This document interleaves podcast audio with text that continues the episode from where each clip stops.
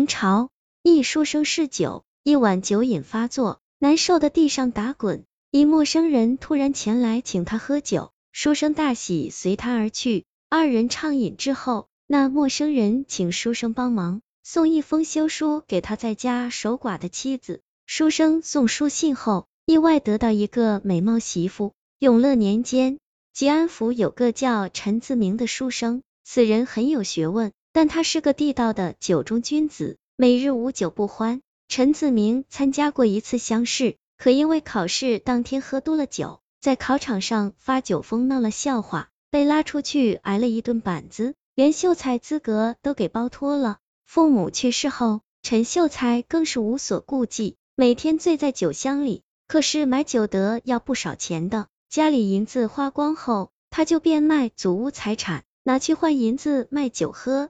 这天晚上，家里所有的酒都喝光了，他难过的无法入睡。最后一下倒在地上，满屋打起滚来，酒瘾犯了，相当难受。这时候，窗外突然传来敲门声，他爬起来去开门，是一个陌生的青袍汉子。那人对他说：“兄台，我家有酒，我一人独饮也是无趣，你随我去交个朋友，喝多少都有。”陈秀才大喜，有酒喝是天大的好事。虽然他没有见过此人，可是这有什么关系？陈秀才跟着那人离开村子，往后山而去。陈秀才也没有看路，就随他而行。不知不觉翻过了两座山，在半山腰处见有数间小屋，还亮着灯光。那人带他走进了屋中，刚进屋就传出扑鼻香味。屋中摆满了一大桌丰盛的酒菜，地上放着一排酒坛。那人说他名叫胡三郎，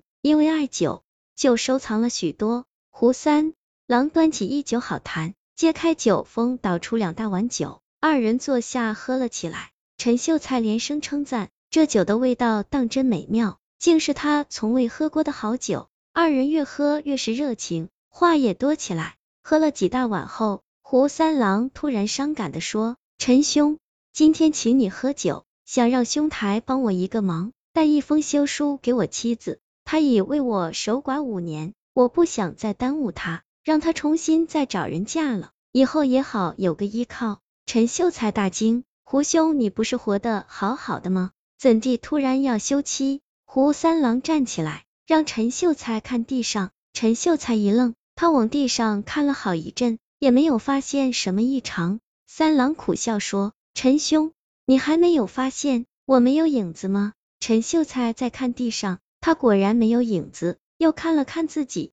在灯下明显有黑影。胡三郎说：“不瞒兄台，我现在并非人类，已死数年，是一个鬼魂。五年前，我因喝多了酒，一天夜里突然暴毙了。死后去到阴间，我满身酒气不散。阎王审查时，我一问三不知，阎王爷大怒，将我赶出幽冥地府，说我若不醒悟，不得转世为人。后来，我有一好友在阴司为官。”经过各方打电，才答应让我再入轮回转世。再过三天，我就将要入地府轮回了。陈秀才一听三郎是鬼，心中有些害怕，又见他说的如此伤悲，也开始同情起他来，觉得自己这样下去，怕是会和胡三郎一样下场。二人又喝几碗后，三郎回到内屋，当场写了一封休书，封好，交给了陈秀才。让他务必帮忙将信带到，并把他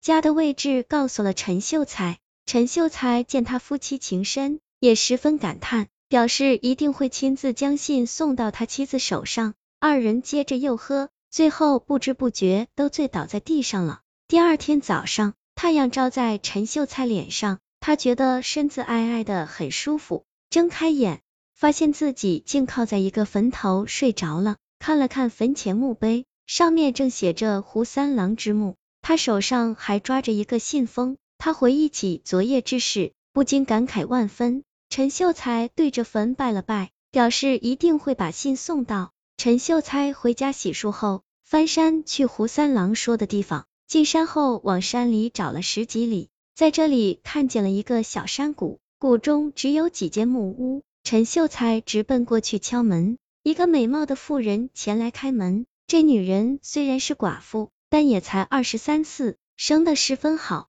看。陈秀才把休书给她，说是受她丈夫之托前来送信。妇人让她进屋，倒上茶，请她歇息。她哭着看完信后，表示愿意按丈夫的吩咐再嫁。陈秀才也十分欣慰，坐了一会后起身告辞。那妇人让他稍等，回屋收拾了一番，就要跟着他走。陈秀才不解其意，妇人便说：“三郎将我托付给你，难道公子嫌弃奴家吗？”陈秀才大惊，不敢相信还有这等好事。妇人便把那书信拿给他看，文中明确的写着让他改嫁给陈秀才。看着这美貌的寡妇，胡秀才答应了。上前拉着她的手，带她回家。数日后，陈秀才就娶了这涂氏寡妇为妻。新婚夜里，涂氏才告诉丈夫，她与三郎原本都是化形的狐仙。三郎一次喝醉后，突然天劫降临，他根本没办法挡劫，最后惨死劫雷之下。娶妻后，陈秀才痛改前非，此后滴酒不沾，从此发奋读书。又找人疏通关系，重新恢复了秀才资格。两年后，陈秀才参加乡试，考中了举人，家中也富贵起来。涂氏后来生了三个儿子，一家人其乐融融。俗话说，酒是穿肠毒药。我们中国人虽喜欢饮酒，但酒这东西的本质是有害的，少饮尚可，一旦暴饮，则对身体伤害太大。每年死于饮酒的人太多。酒友们一定得牢记，饮酒伤身，三分即可啊！经常喝成满身酒气的醉鬼，谁会不厌恶呢？